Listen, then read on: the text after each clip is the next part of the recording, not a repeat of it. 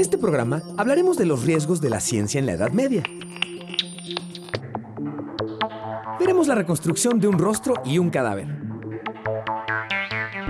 Y te diremos quiénes son los galardonados con el Premio Nobel.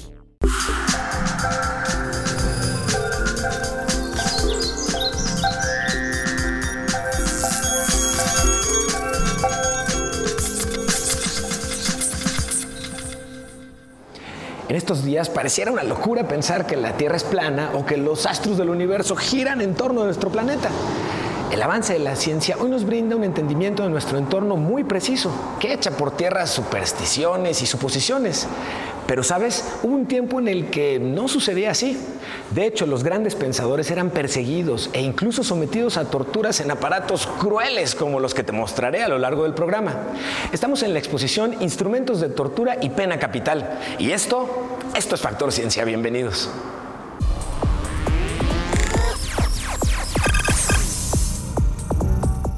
La ciencia, la investigación, la curiosidad, el descubrir, no siempre ha sido tan celebrado como lo es hoy en nuestros días. Durante la Edad Media, dedicarse a la ciencia era más bien peligroso. Los científicos eran perseguidos, atrapados, encarcelados e incluso si no se retractaban de sus descubrimientos, podían ser condenados a muerte.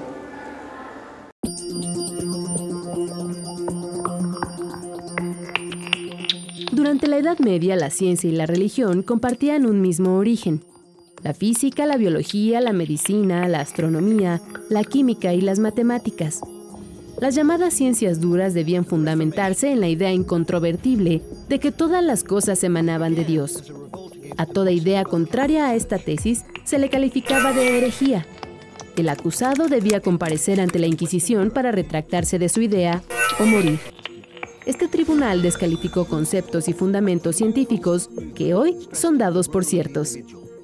Quizás el científico más famoso perseguido por este tribunal fue Galileo Galilei, quien tras observar los astros por espacio de varios años, llegó a la conclusión de que la Tierra y los demás planetas orbitan alrededor del Sol, cuestionando así la teoría religiosa de que la Tierra era el centro del universo. La frase y sin embargo se mueve es el paradigma del pensamiento científico de la época. Otro perseguido por la Inquisición fue el astrónomo Giordano Bruno, quien sostenía que el universo era infinito y que había otros sistemas solares parecidos al nuestro en otras regiones del espacio. Los juicios de la Inquisición no eran nada parecido a los que conocemos hoy en día. Para corregir al supuesto hereje, el inquisidor se valía de una serie de aparatos que irónicamente utilizaban el conocimiento científico para causar el mayor dolor al acusado. Prensas para el cráneo, ataúdes con agujas de hierro o el famoso potro con el cual se desmembraba a los acusados. Todos ellos diseñados cuidadosamente para causar la mayor cantidad de dolor posible en las zonas más frágiles del cuerpo humano. Tras horas o días de tortura, los acusados eran llevados ante el tribunal con dos opciones ante sí, retractarse y quizás salvar la vida, o ser fiel a sus ideales y morir decapitado en la guillotina o incinerado en la hoguera. La Inquisición se abolió en 1834. Sin embargo, su influencia continuó sintiéndose en casi todo el siglo XIX. El último científico perseguido por los remanentes de este tribunal fue el naturalista Charles Darwin, a quien ex miembros de la Inquisición persiguieron por 18 meses tras la publicación de su teoría de la evolución de las especies.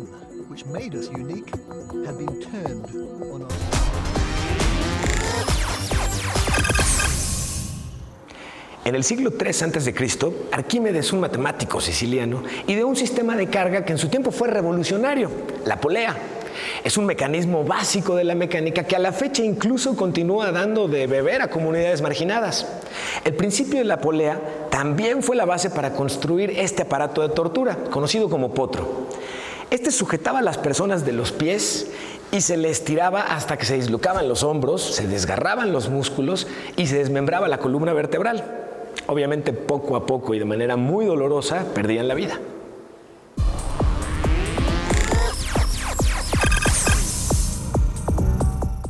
¿Será posible conocer el rostro de una persona que vivió hace miles de años? Gracias a una técnica desarrollada por la ciencia podremos conocer cómo era el rostro del faraón Tutankamón. Vamos a verlo. El comienzo del siglo XX perteneció a grandes exploradores.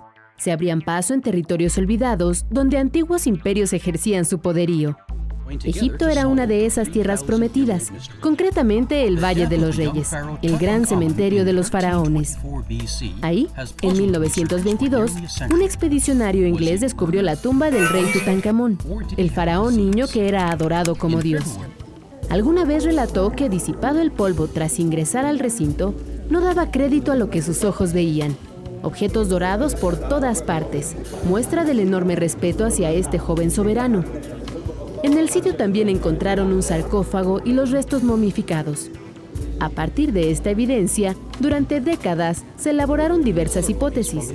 Una de ellas, que el soberano murió asesinado durante su adolescencia.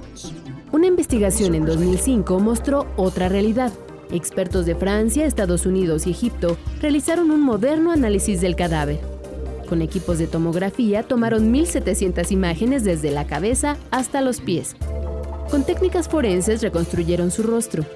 Así lucía Tutankamón hace 3.300 años.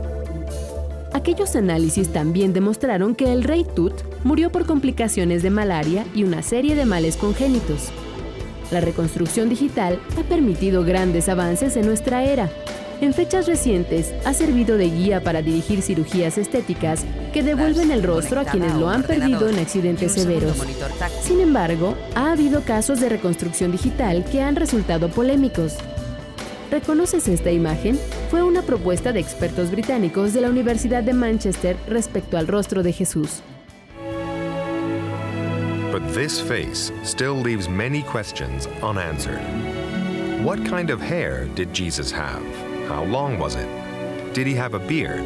How would he have worn it? And what was the color of his skin? La desarrollaron en 2001 a partir de un cráneo de un judío hallado en Israel y quien habría vivido en el siglo I. La modelación de este rostro no fue del todo aceptada por el mundo cristiano, debido a que contrasta con la imagen típica del hombre blanco, espigado y de cabellos dorados creada por los pintores clásicos. No corrió la misma suerte esta versión diseñada por encargo de History Channel, es de autoría del experto en animación Ray Downing, una versión del rostro de Jesucristo en 3D. Fue empleada en el programa El Rostro Real de Jesús, que se transmitió en abril de 2012. Se basó en la impresión del santo sudario de Turín, el cual supuestamente arropó al mártir, dejando en su superficie rostros de sangre e impresa esta imagen.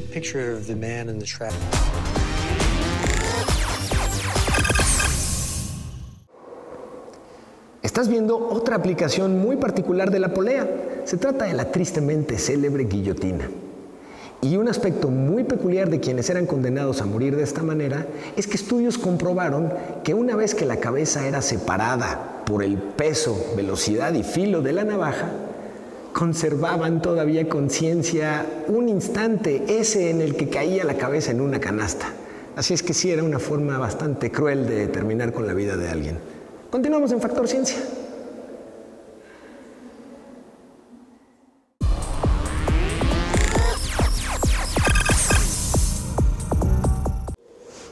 A veces, reconocer un cuerpo en la escena del crimen requiere de todo el avance y todo el ingenio de la ciencia forense. Te invito a que conozcamos esta técnica que ayuda en el reconocimiento de cadáveres.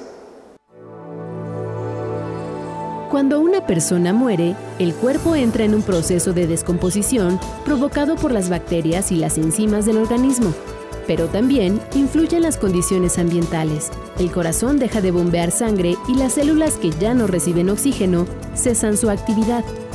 Por ejemplo, las neuronas todavía tienen cierta actividad hasta unos 7 minutos después del fallecimiento y las células de la piel pueden seguir activas hasta 24 horas. Un cuerpo está sometido a un proceso de descomposición más rápido en el aire que en el agua y puede conservarse más aún estando bajo tierra.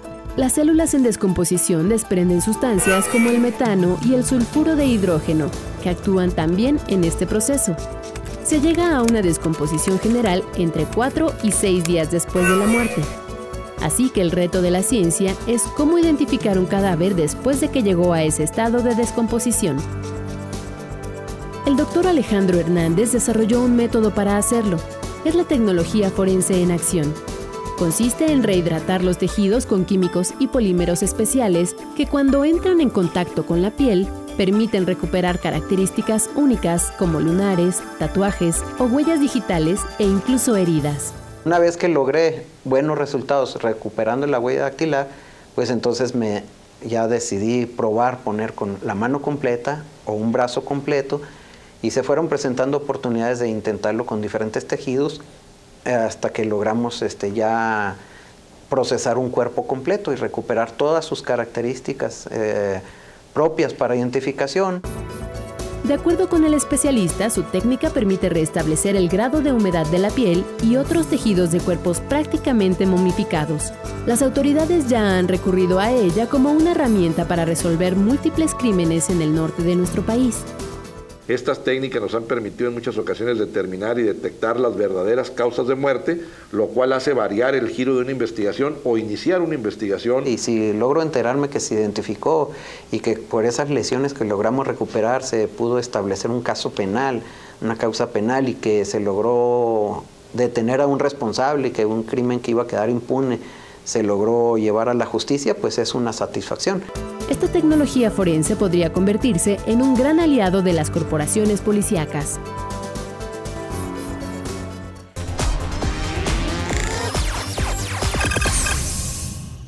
Miles de personas condenadas a muerte perdieron la vida en sillas como esta.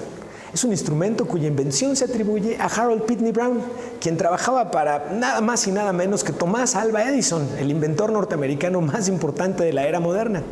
Se empleó por primera vez el 6 de agosto de 1890 en Nueva York y se pensó como una alternativa supuestamente humanitaria para eliminar la horca. Las sillas eléctricas suelen dar tres descargas. La primera es de 2000 voltios y las dos siguientes es de 1000. De esta forma, el cuerpo se sacude violentamente y alcanza unas temperaturas que llegan de 138 a 140 grados, lo cual causa la muerte. Este instrumento se encuentra prácticamente en desuso porque se ha sustituido por la inyección letal, esto por supuesto en los países en los que se autoriza la pena capital. Les recuerdo que seguimos recibiendo sus inquietudes y sus preguntas sobre cualquier tema relacionado con ciencia y tecnología.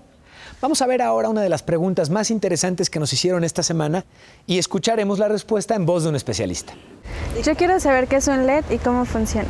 La tecnología LED es una tecnología de iluminación eh, basada en un componente electrónico, ¿no? Es un semiconductor que las iniciales significan diodo emisor de luz.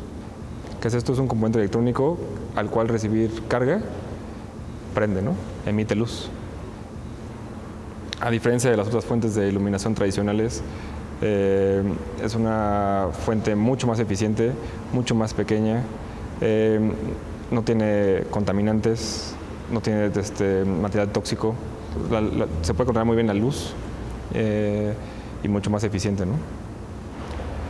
Bueno, hoy en día el LED ya es una fuente que sustituye todo, ¿no? Ah, sus eficiencias están mucho más altas que cualquier otra fuente de luz que esperamos que en esta década pues ya pues sea el 95% de la iluminación mundial sea LED, ¿no?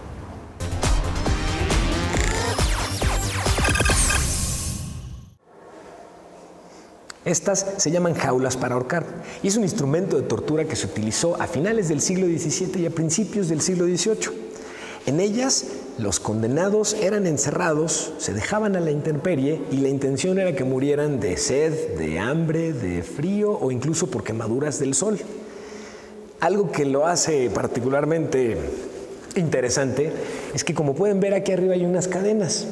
Bueno, una vez que se tenía un cadáver y no una víctima, la jaula era introducida en una cera líquida ardiente esto lo que permitía era que el cadáver se conservara durante más tiempo, permitiendo ser exhibido más tiempo con la intención de servir como preventivo y escarmiento. Continuamos en Factor Ciencia.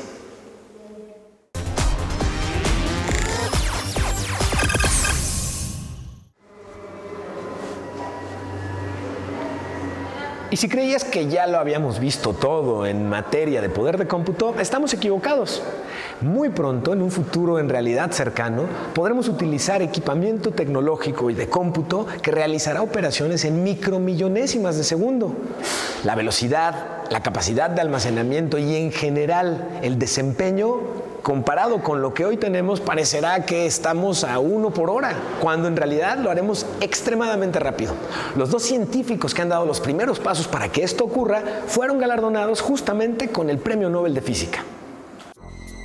Medir partículas cuánticas, es decir, elementos más pequeños que un átomo que se mueven a velocidades cercanas a las de la luz, es una gran hazaña que lograron el francés Serge Haroche y el norteamericano David Wineland. Estos científicos encontraron la forma de manipular las pequeñas partículas de materia y luz para observar comportamientos extraños que anteriormente solo había sido posible predecir mediante ecuaciones matemáticas. Por esta razón, obtuvieron uno de los máximos galardones, el Premio Nobel de Física. The Royal Swedish Academy of Sciences has decided to award the 2012 Nobel Prize in Physics to Serge Haroche at Collège de France and École Normale Supérieure, Paris, France, and David J. Wineland at National Institute of Standards and Technology and University of Colorado, Boulder, USA. Je suis très content de partager ce prix avec David Wineland euh, du NIST, du National Institute of Science and Technology de Boulder. C'est un ami et un collègue avec lequel euh, nous avons de très anciennes relations. Euh, son groupe est un petit peu un groupe miroir d'une autre. C'est une équipe, il travaille également sur les systèmes quantiques simples depuis très longtemps, dans une équipe euh, qui leur permet de travailler sur le long terme. Sus investigaciones podrían ser la base de la informática del futuro, ya que permitirían enviar información de forma más rápida y segura.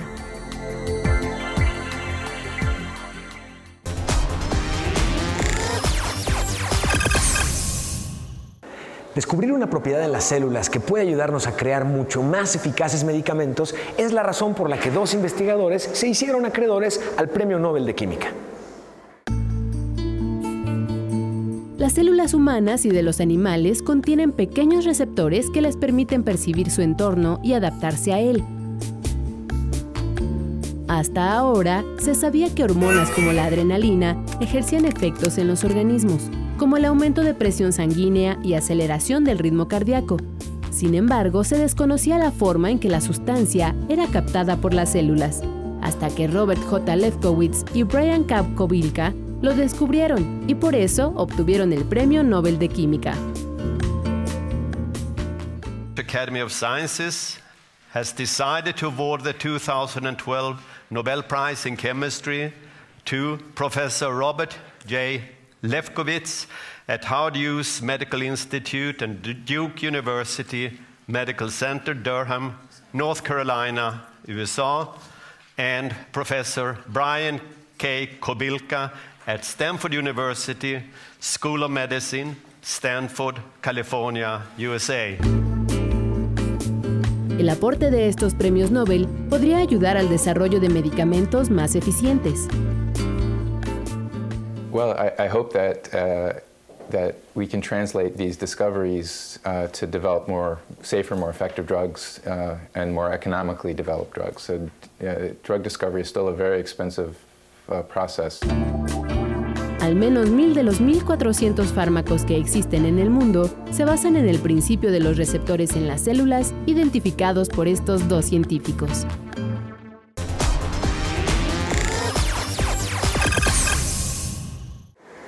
Finalmente, el Premio Nobel de Medicina va para dos científicos que han dedicado su vida a desentrañar las células de organismos avanzados, y esto incluso cambió el rumbo de la medicina.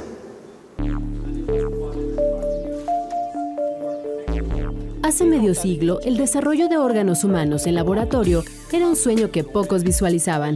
Los científicos que concibieron esta posibilidad son John B. Gurdon y Shinya Yamanaka.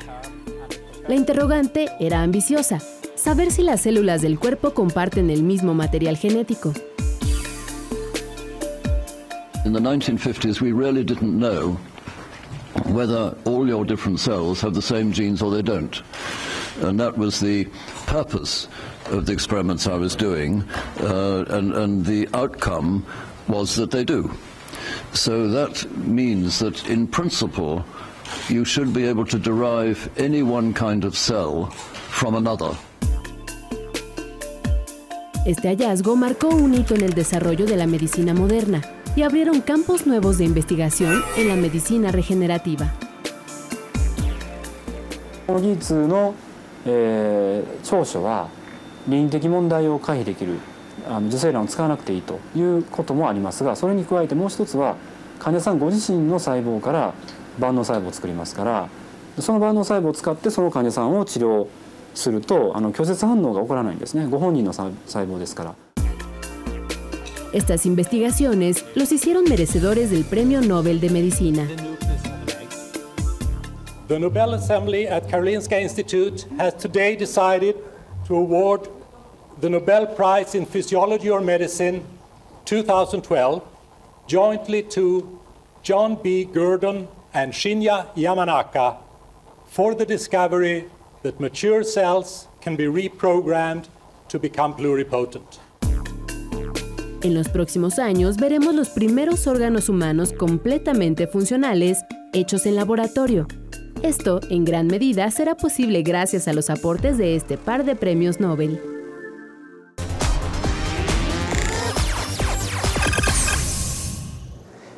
Este instrumento de tortura y pena capital que tengo a mis espaldas se llama la Dama de Hierro. Se utilizó en el siglo XV en Alemania y este que tengo aquí en particular es una reproducción del original. Se trata de un sarcófago con forma humana que tiene clavos tanto al frente como en la espalda y obviamente al condenado, cuando se le metía a este sarcófago y se cerraba, moría al ser pinchado por todos estos clavos. Pero se cree incluso que los clavos podían acomodarse en ciertos lugares de forma que fueran o más letales o menos letales si lo que se quería era provocar el suplicio.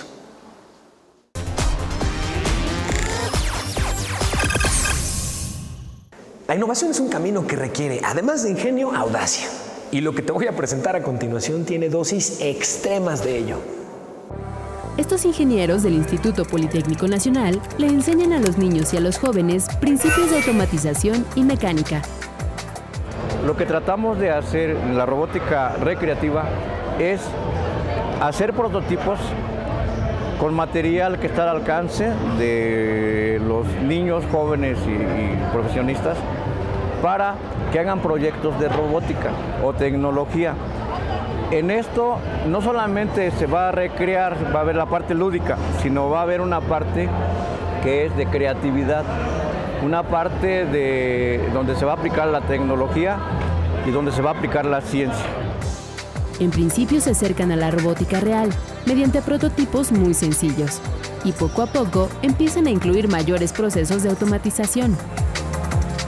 Les enseñamos este, cómo controlar las cosas a través de qué tipo de programación. ¿sí? Por ejemplo, les enseñamos el tipo de programación que es un poco más sencillo, el QBasic, ¿sí? para que ellos lo entiendan y la aprendan un poco más. La robótica recreativa es una excelente forma de enseñar a los niños cómo funcionan las cosas y que las matemáticas y las leyes de la física tienen aplicación directa en la vida cotidiana.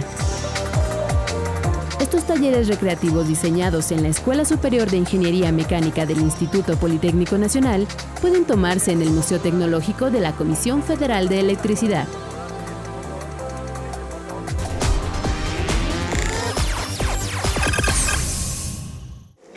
Seguimos investigando lo que ocurre en el mundo de la ciencia y la tecnología. Te invito a que conversemos en Twitter, arroba Factor Ciencia, nos permitirá establecer contacto y saber qué quieres ver tú en tu programa. También puedes bajarlo en iTunes y convertirlo en un podcast que te acompañe a donde vas. Yo soy Emilio Saldaña y nos vemos en el próximo Factor Ciencia.